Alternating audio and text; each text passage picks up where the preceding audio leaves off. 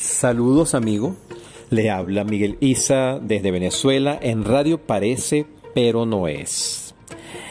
Hace poco conversábamos con Manuel Arguinzones, artista plástico venezolano, pero él, aparte de ser artista plástico, es también profesor de francés y ha desarrollado un personaje del cual vamos a hablar un poquito más adelante, eh, travestido o transformado, es todo un dilema, pero es una mujer y Manuel es un hombre.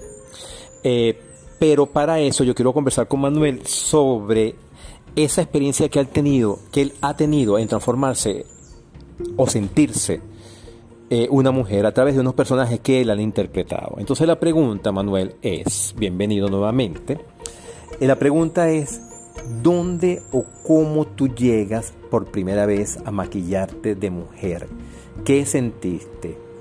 ¿Cómo te conectaste y, y hasta dónde hemos llegado en ese recorrido desde la primera vez?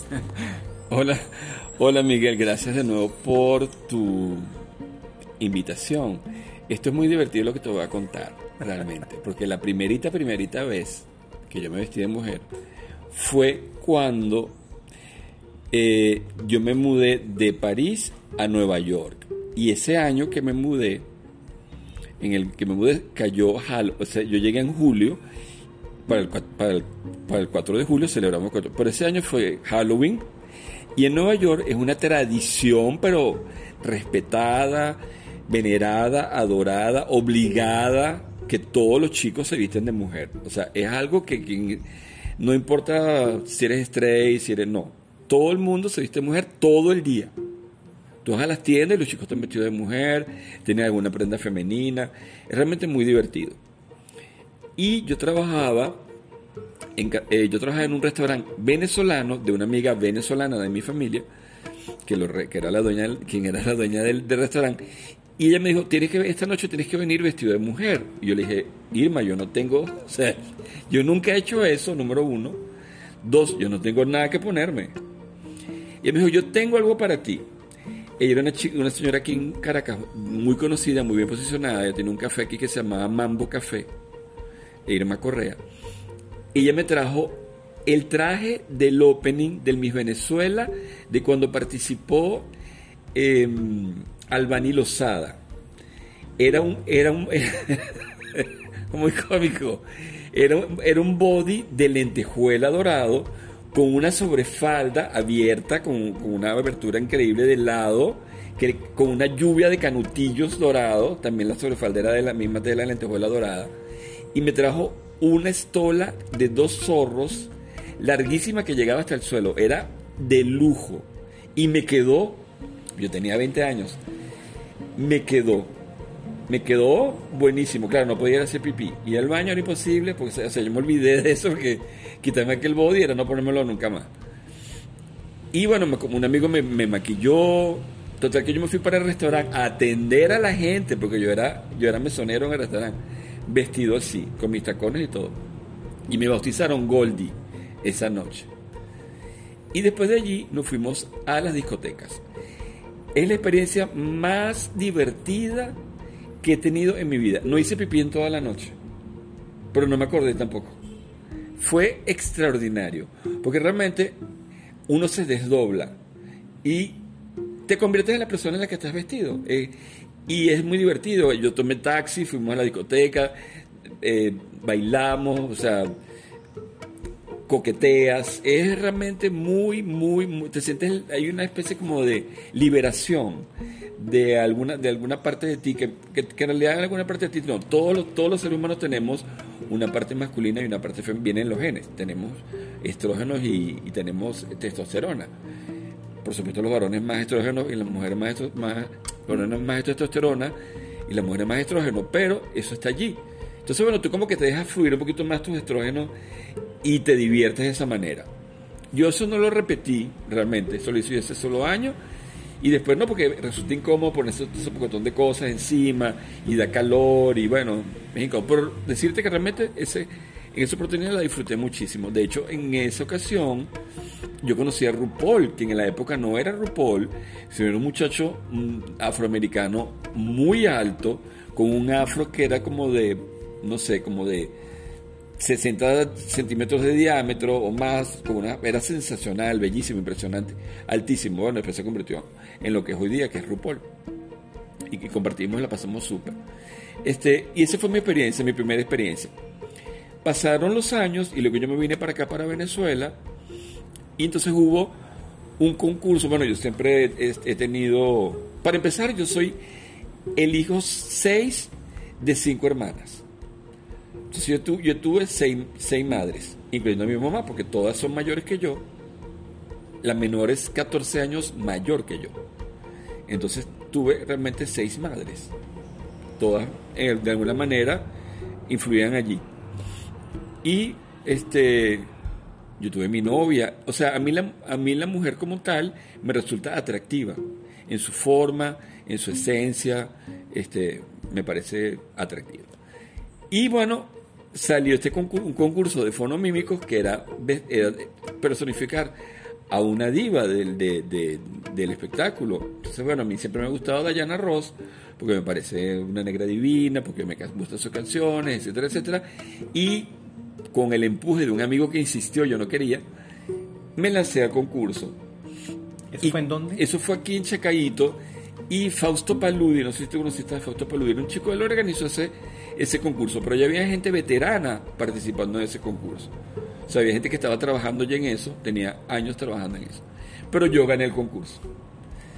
Y a partir de allí, parte del, del, premio del concurso era que te daban la posibilidad de presentarte en las discotecas gay de la ciudad por una semana o el mes ese, algo así fue. Entonces, no se me dio como la experiencia de ir a esos sitios, era, me daba terror, me daba pánico, pero bueno, me divertí también muchísimo, ¿no? Y de allí... ¿En, en qué discoteca estuviste, recuerdas? Mira, este, sí, estuve en, en La Tortilla, en El Gabán, eh, en, había una que quedaba cerca del Gabán que le decían la funeraria, creo que se llama, allí. Total que bueno, en otras estuve allí. Pero entonces él organiza otro concurso de la misma índole y yo decido participar haciendo a La Lupe. ¿Quién es La Lupe? Para quien no conoce. Ok, La Lupe es una cantante cubana que salió de, que salió de Cuba, que se hizo muy conocida en Cuba, con, ella tenía, hacía parte de un trío de músicos y eh, se hizo tan grandes, los grandes eh, intelectuales iban a verla, Hemingway. Eh, ya, por toda esta, Sí, toda esta gente iba a ir a verla porque ella era como, era un torbellino de mujer, tenía una, una energía increíble, con una voz desafinada, pero que era realmente de las entrañas que le salía su voz. Era muy particular. Uno de estos personajes así, como Billie Holiday o Edith Piaf, estas grandes divas de siempre, pues. Y Castro la sacó, la sacó de Cuba porque, porque ella se convirtió en una tendencia. Entonces había el lupismo y el castrismo. Y Castro dijo, aquí no pueden haber dos ismos. El que hay es el castrismo. Así que la Lupe la exportaron y la mandaron a, ella se fue, a, creo que fue a Santo Primero fue a México a, y después... Estuvo en México primero. Sí. Estuvo en México, estuvo en Santo Domingo y luego fue a Nueva York. O en Puerto Rico, estuvo en esta isla de por aquí. Total que bueno, ella fue la primera latina que vivió en la, ella vivió en la casa en la casa de Valentino en, en, en, en Nueva York este sí, son, ella era muy muy famosa murió en, en, Nueva York incluso entonces bueno yo y hago este personaje que es un personaje de de, de, mucha envergadura de, demanda o sea que pide mucho. Y voy al concurso y cuando me cuando llego al concurso que llego yo yo Manuel hay una persona la que la que me el estilista que me ha arreglado para Diana Ross él, me dice, él le dice a las otras que están allí, chicas, olvídense, olvídense de esto porque acaba de llegar la ganadora. Entonces yo le digo, yo le digo, porque tú dices eso, al, al Ben y me dice, bueno, porque vas a hacer a Dayana, le digo, no, voy a hacer a la Lupe. Ay, la Lupe, entonces se volteó y dijo, tienen esperanza, tienen chance. Total que bueno, yo me arreglé, me puse, hice mi Lupe y gané el concurso. Entonces, a partir de allí, Luis, Luis Evian, estilista muy re, reconocido aquí en Venezuela, que trabajó en Venevisión y fue maquillador del Miss Venezuela, ahorita vive en España, somos grandes amigos, nos tenemos mucho aprecio. Yo le agradezco muchísimo todo lo que hizo por mí. Este, él me enseñó a maquillarme y todo ese tipo, de cosas. Y él me dio la oportunidad de presentarme en su discoteca que él manejaba el momento, que era Flamingo. Y yo era fijo todos los jueves en Flamingo. Y yo comencé como una broma. O sea, yo no me arreglaba ni, ni mucho ni nada. Y, no me, y me sabía apenas una, dos o tres canciones, que era el tiempo que, que me daban para presentarme. Pero ya al mes yo vi que la gente me esperaba. O sea, esperaba a la Lupe. Yo dije, bueno, mira, esta gente yo tengo que mostrarle un respeto porque realmente me están esperando, o sea, están esperando el personaje. Entonces, Miguel me, me lo tomé en serio. Entonces, bueno, me, me mandé a hacer la, lo que eran los senos y las caderas y me arreglé bien la peluca, me aprendí otras canciones. Total que yo me sé como 40 o, o 50 canciones de La Lupe, me las sé, me las aprendí, me las sé. Este, ese personaje me llevó a sitios donde yo jamás pensé que iba a presentarme. Yo estuve en el Fuerte Tiuna, que es nuestro eh, centro, es como, o sea, sí, es la casa del ejército, pues, es donde, donde están todos los militares, porque era el cumpleaños de un general. Y yo cuando la muchacha me dice, mira, te contratamos para, para... Yo dije, ¿qué? A mí me van a caer a tiro ahí adentro. Yo estaba aterrado. A mí me da pánico. Pues resulta que no. Que los tipos estaban fascinados conmigo, todos esos militares. Fascinados. Me aplaudieron y me pedían otra y otra y otra y otra. Estuve en casa de embajadores. Este... Bueno, estuve en... Luego estuve en Nueva York. Una vez que vine para acá, yo fui de vacaciones a Nueva York. Y me llevé a la Lupe en la, en la, en la maleta y me presenté en una, en una discoteca que se llama La Escuelita. Yo ahí me hice como 200 dólares en puro tips, en pura propina. Hacían, había una cola enorme para darme la propina, me la ponían aquí, en el entreceno. Y conocí al hijo de la Lupe, a René. El chamo, él lloraba el muchacho, lloraba, lloraba. Fuimos a la tumba de la mamá. Yo fui al Bronx a la tumba de la Lupe. O sea, con ese personaje pasaron cosas insólitas. Y bueno, yo me dejé ya, aquí me hice, fui portada de una revista, ta, ta, ta, ta, me hicieron un reportaje para Telemundo, todo, pero quizás fue un poquito con más tiempo porque ahora la Lupe estaba de moda, pero igual me estoy muy contento con lo que hice porque yo a, la, a la juventud de esa época le enseñé a la Lupe. Y ellos iban corriendo a buscar entonces los, porque no existía YouTube ni nada de esas cosas. Iban corriendo a las discotiendas a buscar los, los, los discos de la Lupe, los boleros de la Lupe. Entonces, bueno, eso, me, eso fue muy gratificante. Ya eso, eso fue en, en los 90, 97, por allí. Y ahora, bueno, descubrí con esta, caemos en esta, en esta situación de pandemia, de confinamiento. Eh, yo dejé de hacer est- estos shows, este, bueno, porque fui haciendo otras cosas, me dediqué a mi enseñanza del francés, este, a pintar, eh, ya no era muy popular porque bueno, los jóvenes están ahorita en boga, ta, ta, ta, eso ha cambiado un poco. Y no es travestismo, es transformismo, porque uno se transforma en el personaje. No te vistes de mujer, sino que te transformas en un personaje. En este caso, por supuesto, es una, es una mujer, pero puedes transformarte en, no sé, en un señor mayor o en, ¿sabes?, en otra persona. Entonces, bueno, eh, se me ocurrió, ya tú sabes, yo- tú estás involucrado ya en este cuento, se me ocurrió hacer una institutriz, porque estaba confinado, no tenía ningún tipo de contacto con el exterior y dije, bueno, esta es mi oportunidad de yo quizás dejarle a la humanidad o a la gente a quien esto alcance un legado que ha sido desde hace veintipico de años, que es dar clases de francés.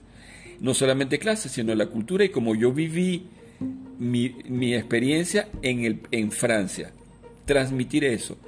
Y eso, y eso, bueno, con la ayuda tuya, Miguel, por supuesto, y de mi amigo Edgar Ramírez, que nos, nos concentramos en crear la genealogía del personaje, y Miguel creó la estructura del personaje, que nunca es eso, es otra que nunca olvidaré, las caderas, que me preguntabas.